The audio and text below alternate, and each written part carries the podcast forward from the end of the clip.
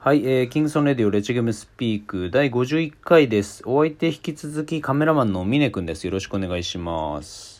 お願いします。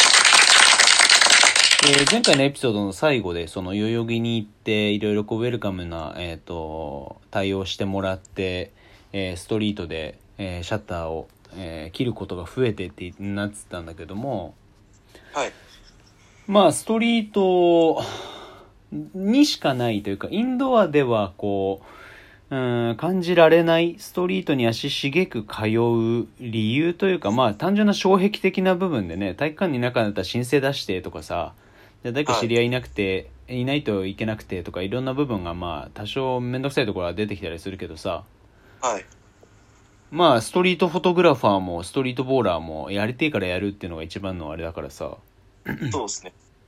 でそこが簡単にあの撮れるっていうのは一つの他にカメラを目指してる人たちだったりとか、まあ、はい。今昔よりもやっぱりそういうなんだろう現場で見る映像関係のまあそれはあの動画も、えっと写真も含めてさはい。こうなんとなく頭に浮かぶ顔っていうのは増えてはきたけれども、はいそ。この予備軍の子たちとかもまだまだ多分いるだろうしはい。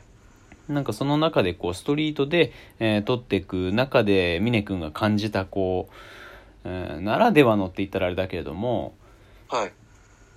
ノウハウというか、はいなんかこう、うん、処世術みたいなのってあったりはする？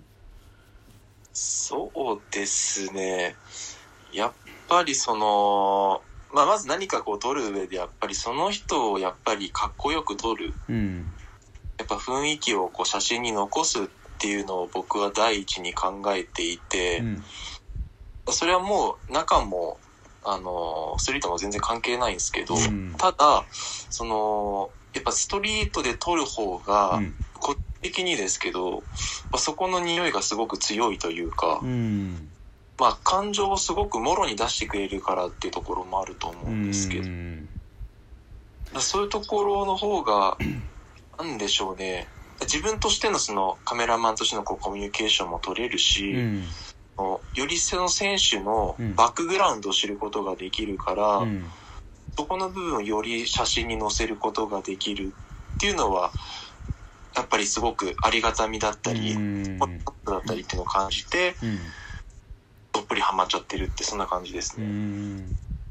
まあ、そうだよね。なんかこうストリートってどうしても、まあ、特にストリートボールみたいな話になるとさその舞台の話にどうしてもなっちゃうけど、じはいゃなく。てストリートボールなんて本当にどこにでも転がっているべきものだし転がってるじゃんねはい。なおかつその自分一人でやった練習とかじゃなくもっとこう、うん、いい意味でのなんていうかな非快適性の中ではい。えーみんななんだろう来る人間が決まってて、えーっと全部手の内分かってて何のその外からの刺激もなくってってなったらストーリーただそれは外でやってるだけのバスケットになっちゃうんだろうし、逆にもっとそのなんかこうなんだろう予測不可能性も内包した上での、はい。えー即興性が重視される部分とかもちろん単純な実力が重視される部分だったりとか、はい。っていうのを考えると俺はあの、まあ、ストリートが好きであの界隈うろちょろしてるあの理由はやっぱりそのなんだろう結構そういうとこにあったりして、うん。ん、なんかうまいやつはその、強さを求めてねいろいろ入り浸ったりとかチャレンジすることもできるし、そこで名を上げたいやつは、まあ、自分のプレイグラウンドみたいなのを一個見つけてそこで切磋琢磨したりとかさはい。あるけどでもなんか日本人のこうよくありがちなのとしてはそこのうん自分のプレイグラウンドを決めたらあんまり外に出なかったりするじゃん。ああ、しますうね。んなんか自分のあのなんだろうホームは代々木だからもしくはまあ駒沢新横浜まあ地理的な問題ねあとあれだっけ、はい。えっ、とえっ、とお小山じゃなくてなんかあっちの方にあるよね八王子の方に一個ねあのありますねスポーツコート敷いてるとことかはい。いろいろあったりするけどでもなんかこうなんだろうみんながみんなそこでのプレー最高っていうだけであんまりこう遠征したりしないじゃんそうですね。うんなるべく近場とかでこう済ませたりとか。だよね。なんか、だからそれがなんか、特にそこで、あの、それなりにもう、名前だったりとか、その、腕が知れたやつがさ、はい。そこにこう腰を下ろしちゃうのは、なんかもったいないなと、俺は個人的に思ってて。あうあ、んだから、まあ、今はね特にその、まあ、峰君だったりみたく代々木とあの写真撮ってみたいなのも一つだし別にそこで流しのミュージシャンがなんか別に何かやってったっていいわけだしさはい。別に映像撮ってたっていいわけじゃん、そうですねう。ん、だからなんかそういうもっともっとこう活用の仕方というかうん。生きてるゲームがあって、まあ、それこそストリートレフリーがいてさはい。代々木のピックアップで別に笛吹いてたっていいわけじゃんああ、いいと思います。そういうのも。それはねその普段じゃできないであのー準公式戦とまではいかなくてもピックアップのゲームだったりをこう、あのー現場でさ叩き上げで自分の実力をこう磨いていくことがあの本当に簡単にできる場所ではあるじゃんだはい。からなんかそういう部分ってもっともっとこういろんな立ち位置の人がはい。なんだろう試験場としてはい。うん、活用していったら日本のいわゆるストリートの部分ってもっとこううん裾野が広くなるしはい。こう土台としては厚くなっていくんじゃないかなとは思ってて、そうですうね。ん、なんか結構出し惜しみというか、うんこう、な例えば、その代々木でバスケしたいけど、うんちょっと、あれだから、うんやっぱり行くの、行かないでいますみたいな、うん。こう、行きたい欲求をうん。自分でこう抑えるうん。っていうのが、確かに僕もあったんですよね。うん。写真撮る上でも。うん。でも、後々気づいて、うん。いや、そんなやってたらうん。いつまで経っても腕は上がんないし、うん。まず、チャンスが巡ってこないうん。と思って、うん。まあ、そまあ気づかされて、うん。で、それからアクションしだしたら、まあ、すごい、まあ、経験値も全然比べもならないぐらいうん。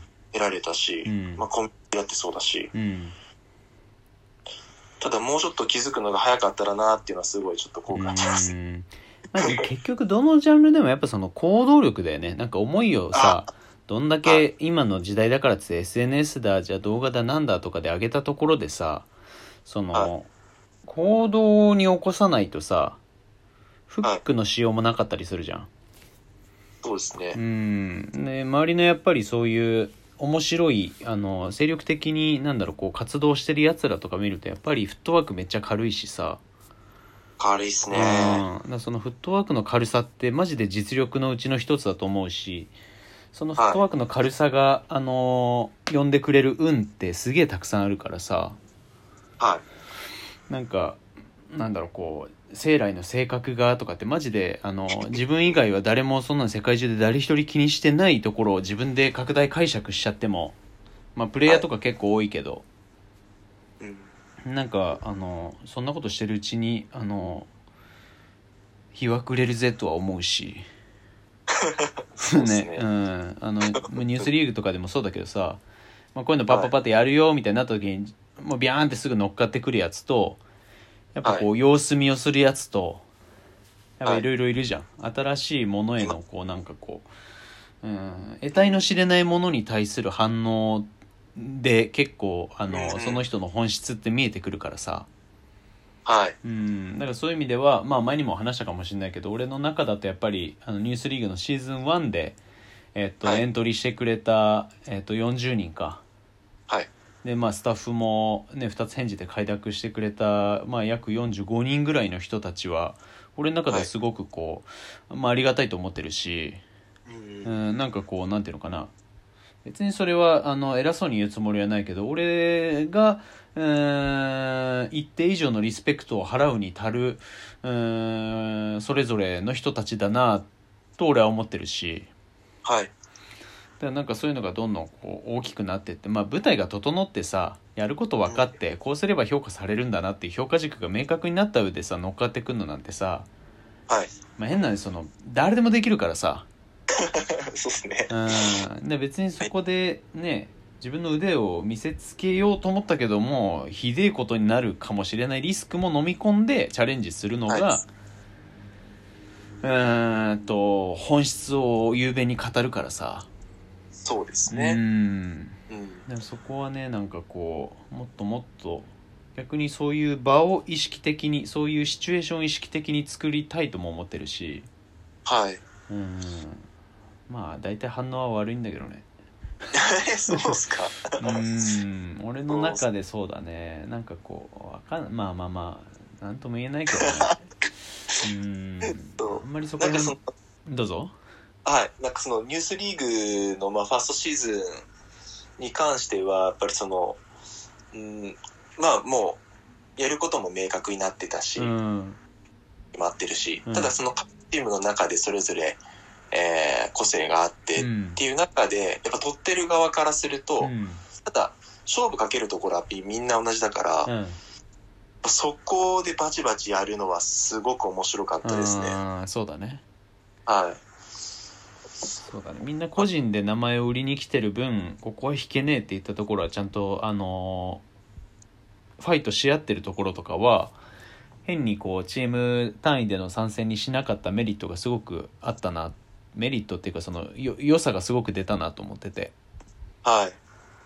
そうなんやね。だからねそういうのも含めると、まあ、ニュースリーグは結構俺の中でも一つこううーんなんていうのかな分岐点じゃないんだけれどもちょっとエッセンスになる取り組みだと思ってるのでちょっとそこら辺をね含めてあと30秒なのであ、はい。ちょっと次の第3話につなげていきますはい、了解です。お願いしますお願いします。